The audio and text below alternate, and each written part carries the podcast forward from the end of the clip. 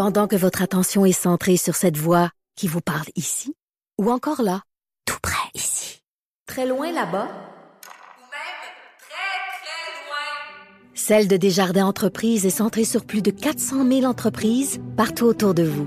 Depuis plus de 120 ans, nos équipes dédiées accompagnent les entrepreneurs d'ici à chaque étape pour qu'ils puissent rester centrés sur ce qui compte, la croissance de leur entreprise.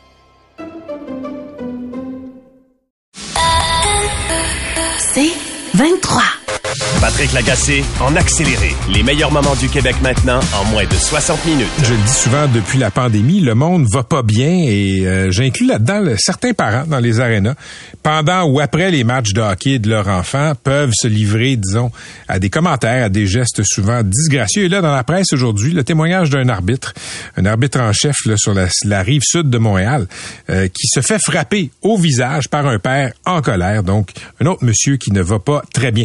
On va avant de parler à la ministre Isabelle Charret, l'extrait d'une campagne parrainée par Hockey Québec, justement pour appeler les parents des jeunes qui jouent au hockey à se calmer les transports. Salut! C'est moi le parent cinglé! Voici mon nouveau DVD, le parent cinglé, trucs et méthodes pour tuer la route du hockey chez votre enfant. Let's go!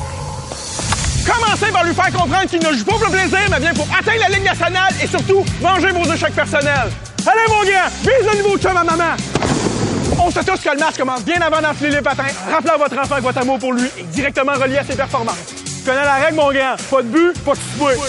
C'est la voix de l'humoriste David euh, Bocage dans cette campagne de Hockey Québec. Isabelle Charret est ministre responsable du sport, du loisir et du plein air. Madame Charret, bonjour.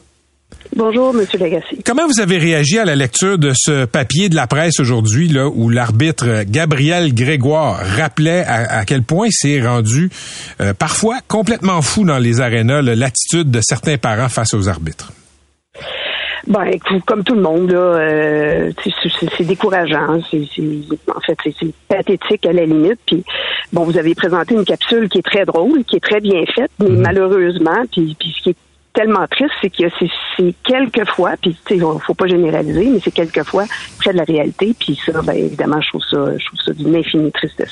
On, on a parlé, là, il y a une idée qui circule, là, je pense que c'est Hockey Québec qui, qui la parraine aussi, là, c'est de peut-être doter certains arbitres de caméras corporelles pour documenter des abus, des agressions, de l'intimidation, des insultes dont ils pourraient être victimes. Euh, ça me semble, ça me semble, comment je dirais, peut-être nécessaire, mais c'est complètement fou qu'on en soit là. Ben oui, je, je partage tout à fait votre opinion. Qu'on en soit rendu là, c'est- encore une fois du d'une infinie tristesse parce que tu sais on se rappelle que c'est quand même un jeu là puis ce sont des jeunes qui euh, euh, bon dans une proportion euh, très minime euh, vont se rendre dans les dans les plus hauts sommets de, du hockey puis là on parle du hockey mais ça peut arriver aussi dans d'autres sports là faut faut pas juste euh, mettre le doigt sur pointer du doigt le, le hockey là. Euh, mais de toute façon peu importe quel sera l'avenir du joueur de hockey là on peut être assuré que c'est pas une défaite euh, puis oui 2A qui va faire en sorte que son avenir va être brimé ou ce n'est euh, en fait de, de sacrer un coup de poing la gueule à l'arbitre, ben il y a peut-être plus de chances de brimer son avenir euh, du hockey. Là. Mais, euh, mais c'est très triste qu'on soit rendu à considérer des, des moyens comme ceux-là. Bon, il y a des choses un peu moins drastiques qui ont été mises en place, comme les brassards pour euh, indiquer que, euh, que l'arbitre est un, est un jeune d'âge mineur. Euh, euh, il y a des campagnes de sensibilisation et tout ça. Il y a des codes de conduite aussi qui sont signés par les parents et tout ça, mais il reste qu'il y a encore des situations qui sont inacceptables, puis que là, on soit, on soit à envisager des, des- des- c'est pas rien. Là. Il les, les policiers n'ont même pas de caméra corporelle, puis ils agissent dans des situations pas mal plus, euh, pas mal plus euh, importantes. Et euh, ben voilà qu'on est en train de, de- de regarder ça au hockey. Écoutez, la, la question me fait mal au cœur parce que j'aimerais ça que les gens se comportent comme des êtres humains face à d'autres êtres humains qui portent des chandails rayés, là, mais y a-t-il une place pour le gouvernement pour, je sais pas, un programme quelconque, une loi quelconque pour forcer les parents et certains joueurs aussi à se calmer les transports? Ben, en fait, euh, je suis à travailler sur la révision de la, de la loi sur la sécurité dans le sport. Donc, euh, évidemment, mon objectif, c'est de faire en sorte que le milieu soit sain et sécuritaire pour tous les intervenants dans le sport, pas uniquement le- les athlètes, mais aussi les bénévoles, les officiels, euh, les entraîneurs et tout ça. Donc, euh, de pouvoir donner un peu plus de mordant à notre officier indépendant des plaintes, parce que actuellement, on peut porter plainte, là, puis on peut porter plainte à la police euh, Hmm. quand c'est une situation euh, au- au- aussi grave que de, de- des coups euh, qui sont donnés, là, qui sont échangés. Euh, mais c'est sûr que c'est le, rôle que je peux jouer avec euh, une loi qui, a plus de mordant, justement. Euh, bon, il y a, des campagnes de sensibilisation qui, peuvent se faire et tout ça, mais bon, il y a la politique intégrité aussi qui, est demandée par toutes les fédérations. Bon, c'est sûr que l'application, ça va avec un, changement de culture, puis on travaille là-dessus. Mais c'est sûr qu'on continue les efforts pour faire en sorte que, ces comportements-là euh, ne se reproduisent pas, mais force est d'admettre que ça se produit encore euh, en 2024. Je vous entraîne sur un terrain, une glace un peu plus mince. Vous avez dit tantôt que ça se produit dans les autres sports. Est-ce qu'il y a un problème particulier au hockey? Ben c'est sûr que du fait qu'on ait plus de gens qui, euh, tu sais, plus de membres euh, qui, qui font du hockey, donc évidemment, euh, peut-être qu'il y, y a plus de cas qui, qui font surface, là, puis que- qu'on voit, là, donc euh, c'est une proportion de, je sais pas moi, 50 000 jeunes qui jouent au hockey, donc évidemment, dans des sports où il y a un moins grand volume, ben, il y aura moins de chances que ça arrive. Mais il y a eu des situations, on l'a vu au soccer, par exemple, euh, il y, en a eu dans d'autres cas aussi, là.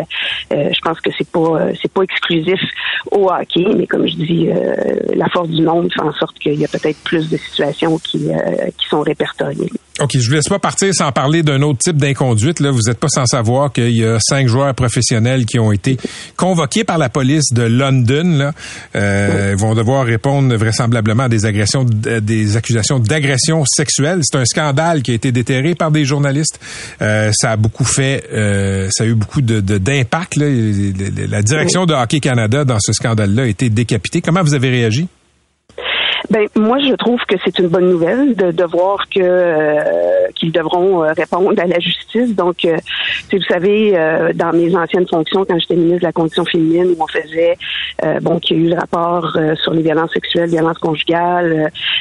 Ce qu'on disait, c'est qu'il faut redonner confiance au système de justice, puis il faut que les personnes puissent avoir confiance à dénoncer des situations comme celle-là. Donc, de voir que là, on, on, on en arrive à faire en sorte que, que, que ces joueurs-là auront à répondre de leurs actes.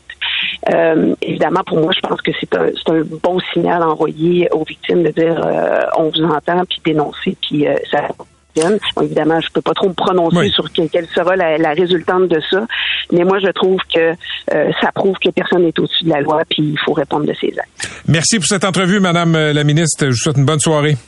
Merci, merci à vous. À la prochaine. Isabelle Charret, ministre responsable du sport, des loisirs et du plein air. Pendant que votre attention est centrée sur cette voix qui vous parle ici, ou encore là, tout près ici, très loin là-bas, Ou même très, très loin. Celle de Desjardins Entreprises est centrée sur plus de 400 000 entreprises partout autour de vous.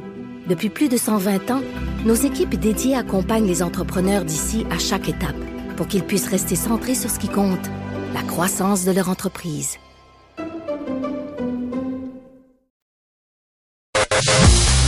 Patrick Lagacé en accéléré. Nouvelle de dernière minute, David Lametti, qui est député euh, du Parti libéral fédéral, qui était ministre de la Justice jusqu'à il y a quelques mois, a annoncé sa démission. Il a été rétrogradé l'été dernier et euh, il a annoncé au premier ministre et au caucus qu'il quittait. Il va se joindre à un cabinet d'avocats. Parfait. Maintenant, parlons de verglas. Je le racontais tantôt en début d'émission, euh, beaucoup de gens qui sont tombés. J'ai moi-même vu en voiture euh, une piétonne malheureusement tomber. Elle s'est pas fait mal, elle s'est relevée, mais je pense que ça a été le cas quelques Montréalais. Aujourd'hui, on va faire le point. D'abord avec Stéphane Smith, qui est porte-parole d'Urgence Santé. Ensuite, on va parler au porte-parole de la ville de Montréal, Philippe Sabourin. Si vous avez euh, des observations sur euh, déneigement, déglaçage, etc., dans les différents arrondissements ou dans vos villes là, en périphérie, écrivez-moi 98 euh, 985. Monsieur Smith, bonjour. Bonjour, M. Lagacé. Beaucoup d'appels pour les ambulanciers aujourd'hui? Oui, ce matin, je vous dirais qu'on a eu un réveil brutal, disons-le comme ça. Le taux, euh, ce matin, on a monté, euh, je, vous, dirais, jusqu'à plus ou moins 114 appels à l'heure. Puis, normalement, on a des moyennes entre 40 et 50 appels à l'heure. Alors, c'est plus que le double. Donc, ce, ce- cette hausse-là, c'est dû principalement à des chutes et des gens qui sont blessés? Ce matin, pas nécessairement juste des chutes, euh, des accidents de voiture, des oui, effectivement, des chutes, des gens qui, qui tombent au sol, euh, beaucoup d'autres appels. Mais évidemment, quand il y a des journées de verglas, comme on voit, comme aujourd'hui, c'est clair que euh, c'est difficile au niveau des pour les vous en parliez vous-même tantôt au niveau des piétons. Euh, bon, on voit des chutes, des gens âgés. Donc, euh, c'est pas des journées qui sont faciles pour personne. Et euh, vous avez dû demander aux gens le quoi d'appeler le 811? Oui, ce qu'on fait euh, de plus en plus d'ailleurs, c'est des journées euh, comme aujourd'hui, mais il y en a eu d'autres, souvenez-vous, le 11 janvier. On demande aux gens si euh, c'est pas des, des, appels qui sont urgents, donc si la vie est pas en danger, ils peuvent appeler au 811, parler à un infirmier, infirmière, puis avoir des conseils. Et nous, ce qu'on fait aussi de notre côté, on a des, des paramédics qui se rendent chez certains patients, des appels qui sont non prioritaires, donc pas des appels de où ce que la vie est en danger, évalue le patient avec une infirmière qui est euh, chez nous, et par la suite redirige le patient soit en clinique, soit en CLSC ou ailleurs, mais ça vient aussi avantager le patient parce qu'il est redirigé ailleurs qu'à l'urgence, donc beaucoup moins d'attente pour ce patient-là. Fait, est-ce que vous demandez euh, aux effectifs de rentrer en plus grand nombre quand vous savez qu'il y a du verglas comme ça qui s'en vient? Tout à fait. On, je vais vous donner une expression chez nous. Là, on ouvre les vases, donc on le temps supplémentaire euh, absolument. Euh, on a même des cadres qui sont paramédics qui retournent sur la route, des instructeurs, des spécialistes, etc. Mais avec la pénurie de personnel qu'on a encore, euh, je vous dirais, cette année, c'est difficile de combler déjà euh, les corps complets de jour en jour. Donc, quand il arrive des journées comme aujourd'hui, il faut que tout le monde mette la main à la porte, mais c'est des journées qui sont vraiment difficiles. Merci beaucoup, euh, Monsieur euh, Monsieur Smith. On va on aura l'occasion de se reparler peut-être demain même parce que on nous annonce encore du verglas demain matin. Bonne fin de journée, M. Lagacé. Salut, c'était Stéphane Smith, porte-parole d'Urgence Santé. Philippe Sabourin, porte-parole de Ville de Montréal, est au bout du fil. Monsieur Sabourin, bonjour. Oui, bonjour. Donc, beaucoup d'appels au 911? Au 811, pardon? Au 311, OK? Oui. Au 311? Oui, est-ce qu'il y en a eu beaucoup? pour signaler, des, pour signaler des, trottoirs pas, pas, euh, aspergés de, de, sel et etc. Ouais, ben on oui, je trouve qu'on a eu beaucoup. Je vais vous donner le chiffre, c'est autour de 300 là à 2 heures cet après-midi. Euh, c'est beaucoup, euh, mais, mais c'est peut-être moindre euh, que, que ce qu'on appréhendait. Il faut voir que euh, on a été très présent très tôt ce matin pour expliquer que les conditions étaient difficiles. On recommandait aux gens de remettre leur déplacement après l'heure de pointe, le temps que la température augmente. on a exprimé les limites de nos interventions. on a dit haut et fort, les trottoirs sont glissants. Attendez, on a besoin de temps, soyez indulgents patients, ayez de la bienveillance pour euh, vos, euh, vos voisins, les personnes âgées qui ont à se déplacer et surtout prenez les transports en commun. Puis le transport en commun dans des circonstances comme ça que je privilégierais, moi, c'est le taxi, parce qu'il vient te chercher à ta hmm. porte. Oui, ça, ça c'est si on peut se rendre au taxi en, en enjambant le banc de neige glacé sans tomber, là.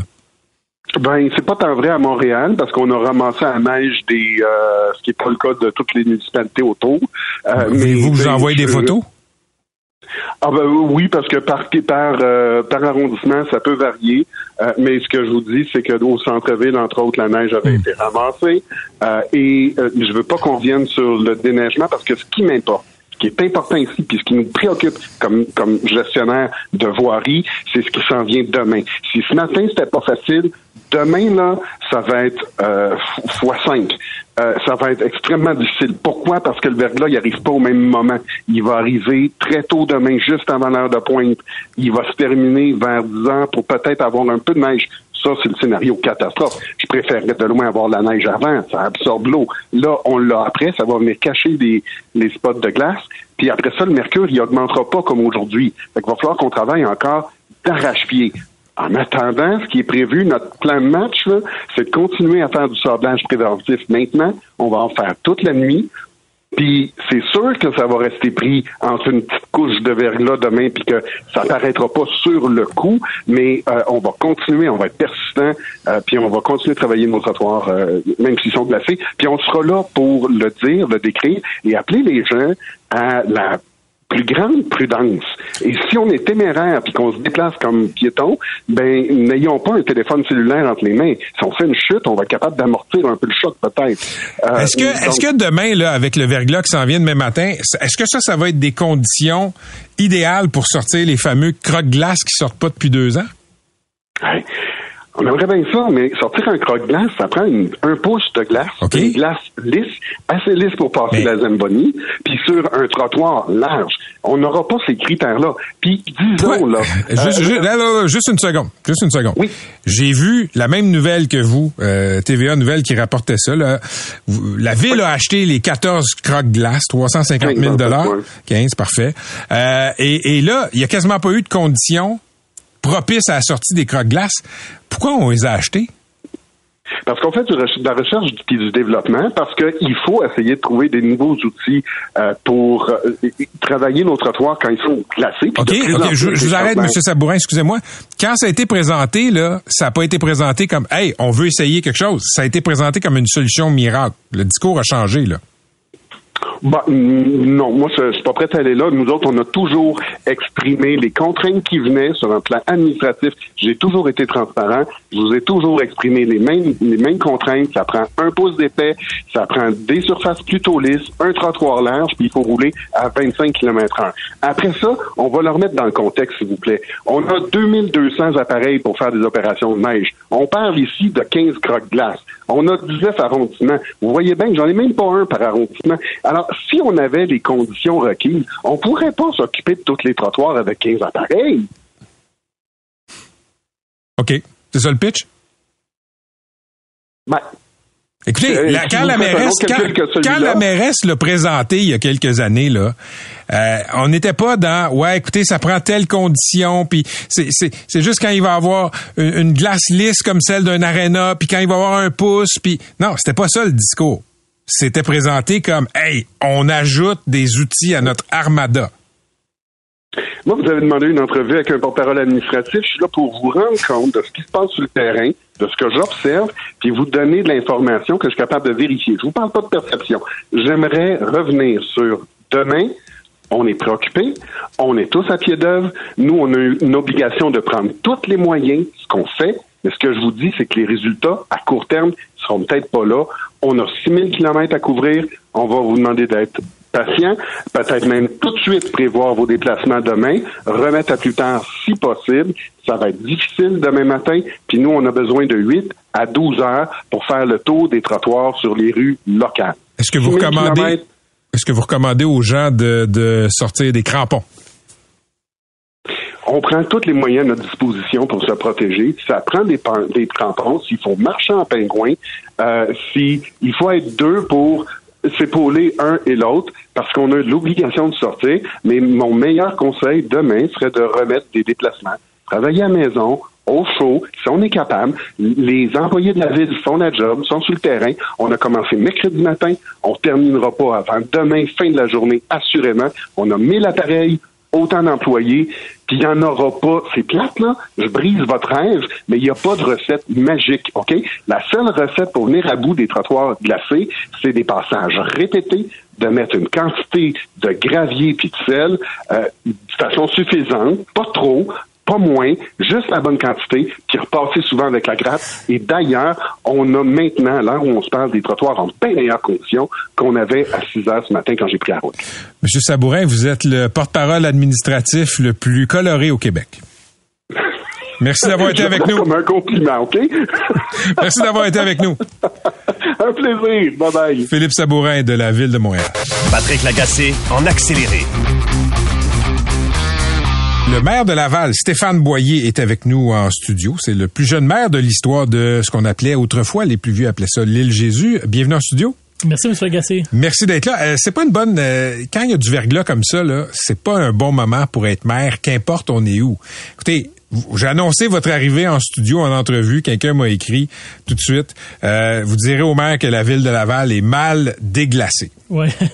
je vous dirais, moi, j'aimais la neige, j'aimais les tempêtes jusqu'au jour où je suis devenu élu municipal. C'est euh, à tous les hivers, à chaque fois qu'il y a une tempête, c'est toujours difficile. Ça prend plusieurs jours d'éneiger toute la rue, toute la ville plutôt. Et euh, en effet, là, je pense qu'il n'y a pas un élu municipal au Québec qui euh, qui aime l'hiver. Quand vous faites l'analyse des, des travaux publics, là, puis euh, évidemment, là, à l'impossible, nul n'est tenu, mais est-ce que c'est la nature qui est trop forte ou des fois, oui, il y a erreur humaine dans la façon dont on déploie l'arsenal de déglaçage, de déneigement? Je vous dirais, il y a les deux. Euh, évidemment, il n'y a rien qui est parfait dans la vie. Je pense qu'on peut toujours s'améliorer. Il y a toujours des choses qu'on peut faire euh, mieux, différemment. Puis il y a aussi une vraie réalité qui est logistique. Euh, on pourrait déneiger deux fois plus vite toutes les rues, tous les trottoirs, mais il faudrait aussi deux fois plus de machinerie, deux fois plus d'employés. Donc présentement, à Laval, on a 500 euh, cols bleus qui déneigent euh, la ville. Donc si on veut réduire de moitié le temps, mais ben, il en faudrait peut-être 700, 800, 1000. Tu fais quoi avec tous ces employés-là une fois que tu as fini les opérations? Euh, même chose pour la machinerie, c'est souvent des machines qui coûtent plusieurs centaines de milliers de dollars, des millions de dollars. On peut en acheter deux fois plus, mais ils vont rester aussi très longtemps dans le garage, stationnés. Donc c'est un équilibre entre essayer d'être rapide puis essayer aussi de bien gérer l'argent public. OK, moi j'ai grandi à Laval, je suis des Fabreville. Vous, vous avez grandi où? Euh, j'ai grandi à Vimont. À Vimont, ok, parfait. Euh, et, euh, j'ai grandi là-bas et une des premières choses que j'ai faites quand je suis devenu à la fin de l'adolescence, début de l'âge adulte, c'est chercher mon permis de conduire parce que j'étais un peu tanné d'attendre les autobus. L'offre d'autobus n'était pas très très forte à l'époque. c'est une ville qui s'est développée grâce à l'étalement urbain, donc grâce aux chars. Vous, vous avez l'ambition de créer des, des, quartiers sans voiture à Laval. Il me semble que ça ne fit pas Laval et pas de char. en effet, je pense que c'est une nouvelle image qu'on peut avoir de Laval. Euh, moi, je me, tu sais, je pense que au niveau de la voiture, ce qu'on ce qu'on aime de la voiture, c'est de pouvoir se déplacer comme on veut quand on veut. C'est d'avoir cette liberté là. Et les villes se sont beaucoup développées dans les dernières décennies euh, dans un modèle avec des maisons familiales, euh, ce qui veut dire un, un, développement de faible densité où c'est dur d'avoir du transport en commun. Et la voiture s'est imposée comme étant nécessaire pour tout le monde. D'ailleurs, Laval, c'est le principal euh, mode de déplacement, c'est la principale source de gaz à effet de serre. Mais euh, il reste des quartiers à développer, il reste des quartiers à redévelopper aussi. Et moi, ce que je m'intéresse beaucoup, c'est comment est-ce qu'on peut faire mieux les prochaines fois qu'on aura à construire des nouveaux quartiers. Est-ce que vous avez là des nouveaux quartiers qui sont en gestation à Laval, en préparation, pour lesquels vous devez donner des permis? Oui. OK, donc ces, ces quartiers-là, qu'est-ce que vous voyez comme, disons, développement idéal de densité? Euh, ben c'est sûr, on tend on s'ajuste. Si on est dans le secteur centre-ville, dans des secteurs comme Chemédé, la Vallée Rapide, près d'un métro, euh, là, on va dans du beaucoup plus dense, 6, 8, 10 étages. Euh, évidemment, quand c'est dans des quartiers de maisons unifamiliales, bon, on essaie de respecter aussi cette euh, réalité-là. On veut pas une tour de 15 étages à côté d'une maison. Donc, ça dépend un petit peu des secteurs, là, ce qu'on permet. Mais allez-vous, dans, les nouveaux quartiers, le modèle Lavallois, c'est-à-dire qu'un un rectangle de gazon avec un bungalow dessus, J'exagère, mais à peine. Est-ce que ça, vous allez autoriser ça dans le futur? il y aura plus beaucoup de nouveaux quartiers de maisons familiales à Laval comme partout dans le Grand Montréal. Donc, on s'en va vers la densification. Pourquoi? Euh, ben, dans un quartier un peu plus dense, un, tu peux avoir plus de commerce de proximité. Plus facile d'avoir une boulangerie, un café, un restaurant pour que ça soit viable pour la personne qui l'ouvre. Plus facile d'avoir un dessert de transport en commun. Euh, ça permet aussi de, de répartir. Construire un kilomètre de rue peut coûter quelques millions. Donc, s'il y a 10 maisons unifamiliales dessus, ben, c'est 10 personnes qui se partagent la facture. S'il y a 100 maisons ou 100 logements, la facture est divisée par un plus grand nombre de personnes. Donc, ça nous permet aussi de moins augmenter les taxes pour entretenir l'infrastructure. Donc, la plupart des villes en ce moment vont vers un mode plus dense euh, dans les nouveaux bâtiments. Comment c'est reçu par les citoyens? Parce que quand on dit ça aux gens, tu sais, ben, écoutez, dans le développement futur, ça se peut que euh, vous n'aurez pas votre carré de gazon avec votre maison unifamiliale. Il y a des gens, moi j'ai écrit là-dessus, qui réagissent très fortement. Comment c'est reçu à Laval?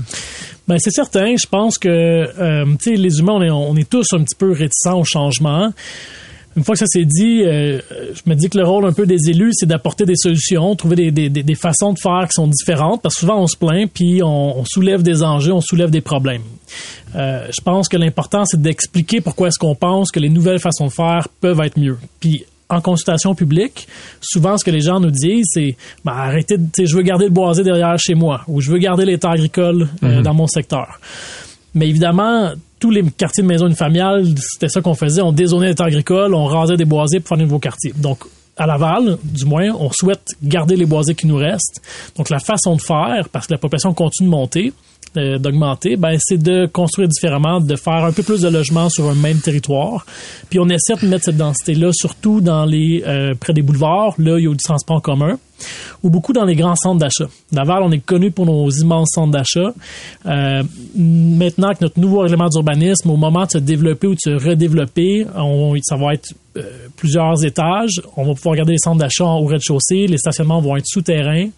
Et chaque propriété devront avoir un minimum d'espace vert sur leur terrain. Donc, on parle de minimum 25% au centre-ville. Donc, ça va nous permettre d'avoir des quartiers avec un peu moins d'asphalte, des stationnements toujours présents mais cachés en souterrain et plus de densité. OK, je veux qu'on parle d'immigration. Laval, c'est une ville d'immigration. Quand j'étais jeune, il y avait quelques quartiers où il y en avait. pas chez vous. Vimont-Hauteuil, c'était assez euh, hétérogène. Fabreville, où j'étais, c'était hétérogène aussi. Euh, blanc, québécois de souche, etc. Chamédé, beaucoup plus multiethnique. Là, les dernières fois que je suis allé à Laval, le visage a changé, c'est fascinant. Votre point de vue sur l'immigration. Là, il y a beaucoup de débats sur les seuils d'immigration, les travailleurs temporaires, le nombre de réfugiés. Est-ce que vous trouvez qu'on accueille chaque année au Québec trop d'immigrants? Euh, je crois que non, euh, pour plein de raisons. Premièrement, bon, il y a toujours l'argument économique, c'est-à-dire pénurie de main-d'œuvre, mais aussi en ce moment, les gens font moins en moins d'enfants. Euh, si, euh, la, si la population stagne ou diminue, euh, pour l'économie, c'est plus difficile. C'est-à-dire moins de clients potentiels, moins d'acheteurs pour, pour, pour, les produits, pour les biens, pour les services. Donc, pour des raisons économiques, on sait que c'est plus facile, du moins, de maintenir l'économie quand la population est en croissance. Mais j'ai envie de dire, au-delà de ça, il y a aussi une raison humanitaire. Au-delà de nos différences de couleur de peau, d'origine, peu importe d'où on vient, on veut toute la même chose dans la vie. On veut être aimé, on veut être respecté, on veut pouvoir réaliser nos rêves, on veut avoir un avenir pour nos enfants, on veut vieillir en sécurité avec la dignité. Euh, puis beaucoup de gens regardent le Canada en se disant, ben voilà un pays où je peux donner un avenir à mes enfants, où je peux vivre en sécurité, en paix. Euh, et donc, d'une certaine manière, on, accueille beaucoup de familles de partout à travers le monde, puis je trouve que c'est positif qu'est-ce qu'on peut apporter à ces familles-là. OK, mais dans la réalité de la capacité d'accueil, le nombre d'écoles, le nombre d'organismes communautaires qui peuvent accueillir des gens qui viennent de partout, les réfugiés notamment qui arrivent souvent euh, sans grand-chose avec eux, le nombre d'unités euh, locatives abordables, ça, à Laval, comment ça se passe? Est-ce que on est euh, à la hauteur de nos ambitions? C'est certain qu'il y a un défi euh, si on se cachera pas, il faut que les infrastructures suivent. Euh, Est-ce qu'elles suivent? ben, en ce moment, je dirais au niveau des infrastructures municipales, oui. Par contre, au niveau de l'habitation, on le voit, c'est difficile. Euh, une fois que ça s'est dit, est-ce que c'est vraiment l'immigration le problème? Non, je dis pas que c'est le problème. Hein. Comprenez-moi bien, Monsieur le maire, là, Monsieur le maire, vous voyez, je dis pas que c'est le problème. Mais je veux dire, il faut pas être un expert en mathématiques pour voir que vu le parc immobilier que nous avons, quand on voit l'immigration qui a augmenté, notamment temporaire depuis mm. quelques années, euh, on peut pas inventer des duplex puis des, des triplex là. Non, mais peut-être que ce qu'on doit faire, c'est être meilleur justement à essayer de construire les logements qui nous mm. manquent ou les infrastructures qui nous manquent. OK. Euh, je vous amène sur un autre euh, terrain, celui de la réputation de Laval. Stéphane oui. vous êtes maire de Laval. Euh, maire de Laval, pendant des années, ça a souvent rimé avec corruption. Est-ce que Laval est encore vu comme une ville corrompue? J'espère que non. Est-ce qu'on vous en parle? On m'en parle plus, presque plus en fait j'ose croire que la réputation, que l'image de la ville a changé. Du moins, la culture de la ville a clairement changé. Euh, à ce jour, vous savez, après euh, la commission Charbonneau en 2013, il y a beaucoup de villes qui ont tourné la page, se sont dit on va passer à autre chose. Mhm. Nous, on a dit non, on veut essayer d'aller euh, chercher ce qui a été volé aux citoyens. On a poursuivi 200 personnes et entreprises pour tenter d'aller rechercher l'argent et à ce jour, c'est 60 millions qu'on est allé récupérer. Donc, c'est immense. Et je, sais que c'était pas votre initiative personnelle, c'était les administrations après Gilles Levain-en-Cours. Moi, je m'en moquais, mais ça a fonctionné, 60 millions. Ça a fonctionné. Puis au départ, les gens nous disaient, euh, ben voyons donc, tout ce que vous allez faire, c'est payer euh, chèrement des avocats, puis il n'y aura pas de résultat. Mais aujourd'hui, on sait que ça nous a coûté environ 5 millions en frais d'avocat, puis on est allé chercher 60 millions, fait que c'est un bon retour sur investissement. OK, vous êtes maire de Laval, euh, puis je le dis, Laval a été fondé un peu sur une certaine corruption, là, ne vous en déplaise. Là. Euh, on va changer ça. Non, non on n'est plus là, sauf que l'air cours. Il y a eu des administrations précédentes où il y a eu du dézonage sauvage et euh, très suspicieux, disons ça comme ça. Est-ce qu'on a déjà tenté de vous intéresser à un cadeau pour euh, en échange d'une réglementation municipale? Jamais. Jamais. Jamais. Puis c'est ce qui me laisse croire que les choses ont changé. Euh, maintenant, une fois que ça c'est dit, je pense qu'on est dans un système, dans une société où on doit faire attention. Parce que il y a eu, je crois, une très grande prise de conscience au moment où il y a eu la commission Charbonneau. Pendant deux, trois ans, c'est dans tous les médias, on en parlait tous les jours. Euh, donc, ça l'a amené toute une nouvelle vague d'élus à s'impliquer qui sais, moi, je considère que j'étais un enfant de la commission Charbonneau où j'ai les, premières fois où j'ai commencé au conseil de ville à m'intéresser à ce qui se passait dans ma ville, c'était à cause justement de ces scandales de corruption là. donc, c'est certain que moi, ça m'a marqué, puis je pense que ça va me suivre toute ma carrière. Mais l'humain étant ce qu'il est, euh, si on baisse la garde, un jour, il pourrait très bien avoir d'autres personnes qui vont vouloir s'essayer. OK, il y a André Noël, qui est un ancien journaliste d'enquête de la presse, qui a été enquêteur à la commission Charbonneau que vous venez d'évoquer. André a fait une série de tweets, et je sais que vous l'avez croisé dans un studio à Radio-Canada, où il dit qu'il y a, un il tout un chapitre du rapport de la commission Charbonneau qui est encore secret. À l'époque, on voulait pas nuire aux enquêtes criminelles en cours, et ça porte uniquement sur Laval. Est-ce que vous étiez au courant d'abord qu'il y avait ce chapitre-là qui était secret? J'étais pas au courant, je l'ai appris cette semaine avec M. Noël, mais on va voir si c'est pas quelque chose qu'on pourrait rendre public. Êtes-vous curieux de savoir ce qu'il y a là-dedans? Absolument. Avez-vous une idée puis- de ce qu'il y a dedans? Non, je sais pas qu'est-ce qu'il y a dedans. C'est certain que euh, l'argent qu'on a allé récupérer, c'est des procès qu'on a réussi à gagner parce qu'on a réussi à accumuler toute la preuve. Mais c'est certain qu'il y a plein de choses qui sont passées euh, auparavant aussi qu'on n'aura jamais qu'on n'aura jamais entendu parler ou qu'on n'aura jamais eu la preuve pour le démontrer. Donc, euh, il y a eu beaucoup de mal qui a été fait à l'époque. Euh, mais euh, moi, ça m'intrigue de voir c'est quoi qu'il y a dans ce fameux rapport-là. Mais écoutez, vous devez avoir. Depuis qu'André Noël vous en a parlé, là, depuis qu'il a fait ses tweets, vous avez des contacts partout. Là. Il y a sûrement du monde qui vous a appelé pour vous dire ce qu'il y avait dedans, peut-être, non? Pas encore, mais euh, j'ai bon espoir que dans les prochains jours, semaines, on va pouvoir euh, en savoir un petit peu plus. OK, euh, parlons de financement. Il y a eu une révolution dans le financement politique au Québec, mais récemment, on a vu que ben, la CAQ, parfois, incite des élus ou des citoyens ordinaires qui sont pas des élus, s'ils veulent parler à des ministres, ben écoutez, allez donc au cocktail, payez votre 100 pièces de cotisation annuelle, vous allez pouvoir parler au ministre X, Y, Z. On a appris qu'à Laval, vous avez dépensé 1000 dollars, ça incluait, je pense, de l'argent pour voyager jusqu'au congrès ou au colloque. Euh, Qu'est-ce que vous pensez de cette façon de faire? Euh, il y a pas de- euh, il y a deux choses. Premièrement, moi, on m'a jamais euh, signifié qu'il faudrait que je paye dans un problème, un événement partisan pour avoir accès à des ministres. J'ai régulièrement des rencontres avec les ministres, puis il n'y a pas de problème à ce niveau-là. Donc moi, j'ai jamais, euh, on m'a jamais dit, hey, il faut que tu fasses ça en échange de. Évidemment, Laval c'est une très grande ville aussi. Je pense que ça serait euh, vous êtes mal incontournable, mal c'est ça, mal Ouais. avenu de pas vouloir euh, parler avec Laval. Cela étant dit, c'est vrai, on a envoyé notre employé responsable des relations gouvernementales. On a une équipe qui s'occupe de faire des liens avec le gouvernement provincial, fédéral. Et oui, on a envoyé notre responsable des en 2022 au Congrès. Euh, C'était l'année de l'élection. On faisait beaucoup de demandes financières et euh, on voulait parler le plus possible au plus de ministres possible. Mais et donc pour moi, avec ça, j'ai aucun problème. Le retour Vous n'avez pas de problème avec le principe que des représentants d'une ville doivent payer pour avoir accès dans un corridor, dans un cocktail à un ministre? Ben attendez, moi ce que j'ai un problème, c'est si euh, un ministre ou un élu dit si tu veux me parler, faut que tu payes pour venir à mon événement. Ça, c'est à mon avis Mais inacceptable. on a vu du staff politique qui a dit ça à des citoyens. là, C'est ça. Pour moi, ça c'est inacceptable. Par contre, que euh, un employé dont son rôle est de faire des relations avec le gouvernement, euh, qui tente d'avoir d'aller chercher des subventions et qui, euh, de son plein gré, décide de s'inscrire à un congrès pour avoir une deuxième, troisième, cinquième opportunité de parler Mmh, à ses contacts. Je trouve ça correct. Puis l'année dernière, on était chercher 150 millions en subventions du du Québec. Donc, euh, Ben, C'est pas parce que vous avez payé euh, 100 pièces la carte de membre Ben, de la CAQ pour aller, pour aller non, leur parler. mais ça, c'est des subventions qu'on a été chercher hors programme. Donc, c'est tous des, des dossiers qu'on a travaillé de peine et misère avec des ministres, qu'on a eu plusieurs rencontres, puis d'aller au Congrès, c'était un événement parmi d'autres où on a pu lobbyer Québec, où on a pu faire des demandes pour tenter d'avoir du financement. Ben, Monsieur Boyer, merci d'avoir été avec nous. Un grand plaisir. C'était le maire de Laval, Stéphane Boyer. Pendant que votre attention est centrée sur cette voix qui vous parle ici, ou encore là, tout près ici, très loin là-bas, Celle de Desjardins Entreprises est centrée sur plus de 400 000 entreprises partout autour de vous. Depuis plus de 120 ans, nos équipes dédiées accompagnent les entrepreneurs d'ici à chaque étape pour qu'ils puissent rester centrés sur ce qui compte, la croissance de leur entreprise.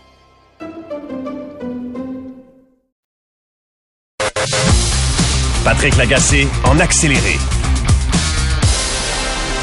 ça brasse dans le milieu des courtiers immobiliers. D'abord, il y a eu toutes ces histoires depuis quelques mois de courtiers qui ont été euh, traduits devant leur ordre professionnel pour des stratagèmes, notamment d'offres d'achat bidons.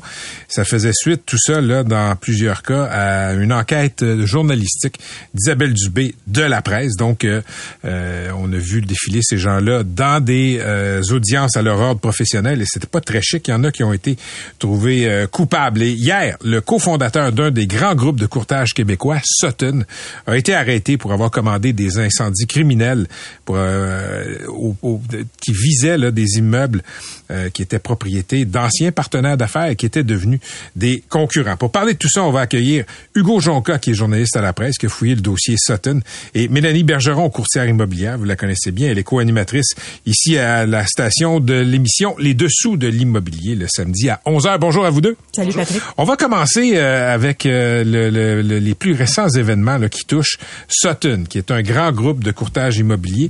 Hugo Jonca, t'es journaliste à la presse, t'as fouillé le dossier. José, José Christophe Folla a été arrêté hier par la Sûreté du Québec. On lui reproche quoi? On lui reproche carrément d'avoir euh, commandé des incendies criminels, probablement. Là, en tout cas, on lui reproche des incendies criminels, lui et deux, euh, complices. Euh, puis sur une longue période, de 2017 à 2022, là, pour ce qui est des incendies, puis jusque ces derniers jours, là, il disait pour les complots pour incendies criminels, jusqu'au 24 janvier, là, donc jusqu'à hier, on lui reprochait euh, ces, euh, ces crimes-là. Et puis, euh, comment il est comparu aujourd'hui, il va avoir le ministère public s'est opposé à sa remise en libération. On va avoir donc une enquête sur libération lundi sur à son sujet. Et puis, donc c'est assez euh, on, se croirait presque dans un film des frères Cohen. Là.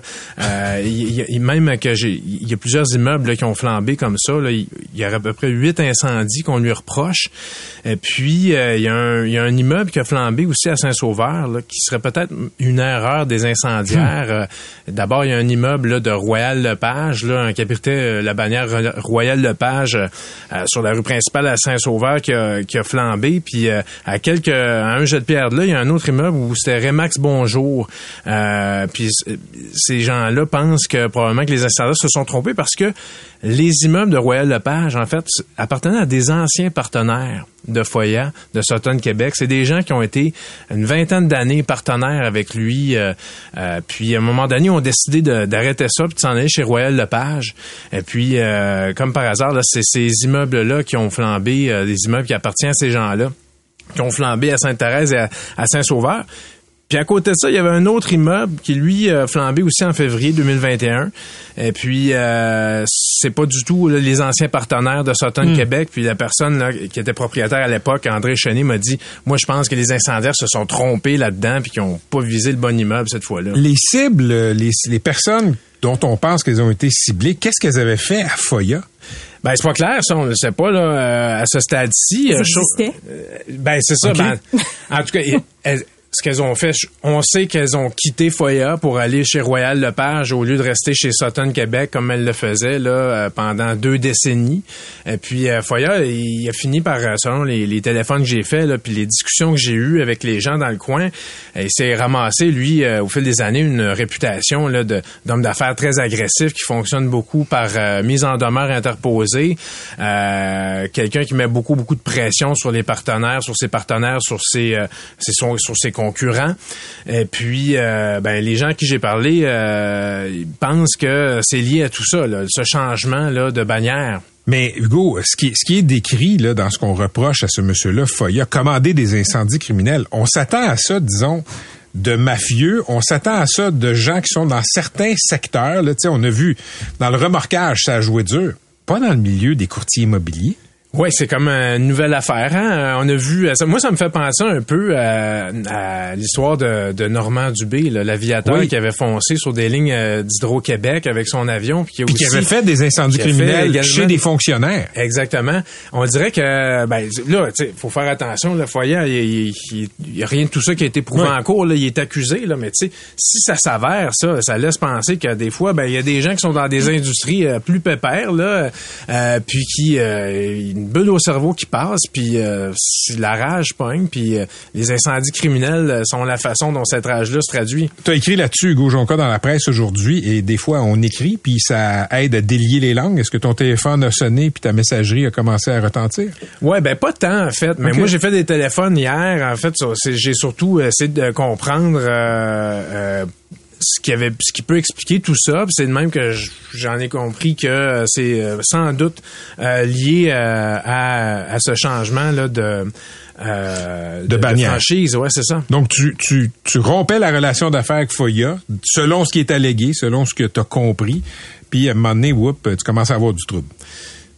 En tout cas, encore là, faut être Oui, prudent. oui, non, non, je- mais je veux dire- semble-t-il. C'est ça. Ben, En tout cas, il y a cette coïncidence-là. Chronologiquement, en tout cas, ça, ça, ça s'est passé comme ça. C'est OK. ce qu'on peut dire. Bon, Mélanie Bergeron, euh, dans un autre registre, là, on va parler des inconduites chez des euh, euh, des courtiers courtières immobilières, mais ça, des, des, des, des courtiers immobiliers qui jouent dur comme ça, est-ce que tu as déjà entendu parler de ça? Ben pas à ce point-là, là, quand même. C'est ça, c'est vraiment l'extrême. Moi, ça me fait penser aux incendies de pizzeria dans Rivière-des-Prairies ou euh, Oui, oui, oui. tu sais, autre chose, là, pas le courtage immobilier. Donc ça, ça veut dire que vu que tu changes, t'es pas avec moi, tu vas peut-être partir avec des clients, ma, ma business va tomber un peu, alors je mets le feu chez vous. Tu sais, c'est un peu le message. Encore là, il est pas reconnu coupable, mais s'il est reconnu coupable, franchement, c'est le cas d'un individu. Là, moi, j'ai jamais vu ça dans le courtage immobilier, des événements comme ça. Oui, ça joue dur, il y a de la compétition, ça c'est clair. Tu sais, il y en a, c'est la pas du gain, ça c'est sûr. Les gens qui peuvent euh, démarrer, dé- développer leur entreprise, il y a beaucoup de sous des fois en jeu si le partenaire s'en va et tout, mais de là à mettre le feu, là on parle de quelqu'un qui, qui c'est ça, un petit peu dérangé. parlons de tes collègues, des collègues de loin, là, courtiers, courtières immobilières qui se sont retrouvés dans l'eau chaude ces derniers temps à la suite d'enquêtes journalistiques, mais aussi d'enquêtes de l'ordre des, euh, des courtiers, courtières immobilières. Euh, Qu'est-ce que tu retiens de tous ces scandales-là, de tous ces stratagèmes-là qui ont été démontrés? Ben c'est épouvantable pour les courtiers qui sont honnêtes. Tu sais, c'est que tout le monde, à chaque fois qu'on voit une histoire comme ça, on se dit ben voyons donc. Encore hier, je dis ben voyons donc, ça se peut pas. Tu sais, à quoi ils ont pensé? Moi, c'est ce qui me vient en tête. Donc les derniers qui ont été accusés, reconnus coupables en fait, euh, d'avoir produit des fausses promesses d'achat pour faire monter les prix. Premièrement, je trouve ça épouvantable pour la famille qui a payé trop cher. Puis il y en a peut-être d'autres comme ça, mais on le sait pas encore. Ça peut arriver. Là, dans ce cas-ci, c'est une courtière bien connue. Euh, moi, c'est toujours délicat de parler des autres courtiers, mais à partir du moment où la personne a été reconnue coupable, ben, c'est une honte pour les gens qui travaillent bien. Alors, on est 16 000 courtiers au Québec. J'ai été journaliste auparavant, donc j'ai quand même un certain jugement par rapport à ces événements-là. Puis je me dis, ben voyons donc, à quoi ils ont pensé? Ça se fait pas. Penses-tu que tu te feras pas prendre, tu sais? Ben en fait, euh, c'est quoi? Moi, moi, je suis étonné de ta question. Penses-tu que tu te feras pas prendre? Euh, Il y a pas beaucoup, il y a pas beaucoup de remparts, pas beaucoup de façons de pogner ce monde-là. Ben c'est vrai, faut la c'est c'est des gens qui se font dénoncer ou par exemple des gens qui sortent de l'ordinaire, qui sont très visibles, ça c'était le cas là. Quand on est très flamboyant, à un moment donné, ça se peut que l'attention soit attirée puis quelqu'un qui dise "Hey, moi j'ai transigé avec cette personne-là puis j'ai un doute sur ma transaction." Ben c'est ça. En fait, ce qui l'a fait couler cette courtière-là, c'est que la journaliste Isabelle Dubé avait des sources qui Oui. avaient euh, des informations qu'elle a vérifiées, des informations qui sont avérées, tout à fait vraies. C'est ça qui l'a fait couler. Mais pour une courtière comme ça, pour une crosseuse semblable, il y en a combien qui s'en tirent à faire des offres bidons? Je le sais pas. Ça se peut, ça se peut, je, Je te sais pose pas, une euh, question. Oui. Moi, je pense, euh, oui, il y a un côté humain ici qui est en jeu, mais il y a un côté réglementaire aussi. Oui. Comment se fait-il que les offres, on peut faire des offres bidons? Pourquoi les offres sont secrètes? Ben, si, les ça, offres, si les offres n'étaient pas secrètes, là, des crosses comme ça, t'en aurais pas. C'est sûr. En Ontario, c'est comme ça. On voit les offres. OK. En Ontario, si je vais acheter une maison. T'as accès 100 aux offres. 100 000 puis qu'on me dit, le courtier me dit, hey, il y a quelqu'un qui a mis 105 000 on peut pas l'inventer. Je vais voir là. qui l'a fait. Je vais voir que c'est Hugo Jonca, euh, domicilié dans telle ville, qui l'a fait. Et Exactement. voici son adresse. Est-ce que ça pourrait changer au fil du temps avec des exemples comme ça? Peut-être. C'est la loi sur le courtage immobilier du Québec qui doit changer. Parce que la loi, en ce moment, interdit aux courtiers de donner toute information dans une promesse d'achat. Donc, c'est sûr, quand t'as pas le droit de le dire, le prix, là, tu sais, il y en a qui peuvent être appelés, justement, à créer des fausses promesses. Ça se De- peut. Est-ce qu'il y a, est-ce qu'il y a un avantage que je vois pas à avoir des offres qui sont secrètes? À part pour le vendeur, c'est pas pour l'acheteur l'avantage. Tu sais, pour le vendeur, le fait, on parle de confidentialité, tout ça. Moi, personnellement, quand tu donnes, tu donnes le montant de l'offre, c'est, Mélanie, c'est équitable. explique-moi quelque chose. En quoi c'est bon pour le vendeur? Moi, je, ben, le d'avoir une offre secrète? c'est que tu dévo... ben il y a des vendeurs qui ont réussi à avoir plus de sous par en cause de ça. Donc moi des- je dis pas que c'est correct. Je dis pas que c'est correct. Mais c'est sûr qu'en disant pas les prix, il y a peut-être des gens qui ont offert plus sans le Tu sais savoir. pas si l'offre est de 5 000 au-dessus, 10 000. Exactement. Fait que là, tu dis, ah, ben, je vais mettre 40 Puis toi 000 de comme plus. courtier là, t'es coincé parce que tu peux pas le dire. OK, parce que au final, là, le prix de vente de la maison, il va être connu. Oui. C'est, public, c'est nécessaire pour que le marché soit transparent. Oui. Mais dans la transaction, moi, je trouve que ça encourage la fraude, cette affaire-là. Ça se peut. Parce que Effectivement, si- le si- fait que ce soit caché, c'est propice à créer ce genre d'événement-là, malheureusement. Donc, est-ce qu'il faut avoir un débat sur le fait que les offres, au-delà de sanctionner quelques pommes pourries, là, Mm-hmm. euh, faudrait avoir un débat sur le fait que euh, continuer avec le régime des offres secrètes, ben ça fait juste encourager la crosse. Ça a déjà été soulevé en pandémie. Là, l'OASIC a mis en place certaines règles qui vont pas nécessairement euh, améliorer directement le, pu- le- le- le- la confiance du public, mais ça, c'est sûr que c'est un débat à avoir après des événements comme ça, puis des courtiers qui sont coupables de fraude comme ça. Ça mérite de, de se pencher là-dessus, mais ça, c'est la loi. Donc là, les courtiers, faut, faut, qu'ils changent- faut que la loi change pour que ce soit J'ai dévoilé. dit, j'ai dit que c'était un ordre professionnel, mais c'est pas un ordre Non. professionnel, c'est un organisme d'autoréglementation du courtage immobilier. Mm. C'est une grosse différence avec un ordre professionnel. Toi, comme courtière, est-ce que tu as peur de l'OASIC? Non. J'ai pas peur de l'OASIC, Mais mais ils peuvent t'enlever ton permis de ce que je vois. Oui. Moi, c'est sûr que si je fais une, une virgule mal placée ou que bon, euh, des fois, il y a des courtiers qui se font prendre pour certaines erreurs de bonne foi aussi là. tu sais. Mais je pense que ce, qui- ce à quoi il faut s'attaquer, c'est vraiment des enjeux plus importants que d'une. Ça arrive là, des erreurs chaque jour là. Il y a beaucoup de cas à l'OASIC. Je sais pas c'est quoi le délai d'attente pour une plainte, mais c'est long. Moi, je pense que c'est très long. Il y a beaucoup de gens qui ont. Il y a eu des augmentations des plaintes dans la dernière année. Je sais pas si on tout- tous les gens pour traiter ces plaintes-là, honnêtement, dans un délai rapide. Mais je pense qu'il y a une différence entre une erreur puis de la fraude ou volontairement tricher le processus de promesse d'achat. Mélanie Bergeron, depuis que ces cas-là ont été médiatisés, est-ce que il y a des gens qui, qui, qui t'ont parlé de la réputation des Ben oui. immobiliers? Qu'est-ce Ben qu'ils oui. disent? Ben, ah, les courtiers, les courtiers, on sait bien les courtiers, mais c'est ça, ça ternit l'image des courtiers, mais tu sais, Pat, avant, j'étais journaliste, là, puis il y a des gens qui aimaient pas les journalistes non plus. Alors, pour toutes sortes de raisons, il y a des gens qui aiment pas les, les d'autres métiers que je nommerai pas. C'est comme ça, puis c'est sûr que l'image est malmenée parce qu'il y en a vraiment qui ressortent de l'ordinaire. Tu sais, ça se peut juste pas, comme tu disais tantôt, Hugo. On pourrait faire une série télé avec ces histoires-là, là, tellement c'est surréaliste. Puis moi, dans le quotidien, c'est pas ça que je vois. Mais ça existe. C'est sûr que ça existe. Puis j'espère qu'au fil des années, on va les dévoiler de plus en plus pour que les autres aient l'air meilleurs, justement. Puis ceux qui travaillent bien, ben, vont faire la différence. Merci à vous deux. Merci d'être venu nous parler de ces, euh, de ces histoires un peu nauséabondes en courtage immobilier. C'était Mélanie Bergeron, courtière immobilière, et Hugo Jonca, journaliste d'enquête à la presse. Merci. Merci. Patrick Lagacé en accéléré. C'est 23. Pendant que votre attention est centrée sur cette voix qui vous parle ici, ou encore là, tout près ici, très loin là-bas, Ou même très, très loin. Celle de Desjardins Entreprises est centrée sur plus de 400 000 entreprises partout autour de vous. Depuis plus de 120 ans, nos équipes dédiées accompagnent les entrepreneurs d'ici à chaque étape pour qu'ils puissent rester centrés sur ce qui compte, la croissance de leur entreprise.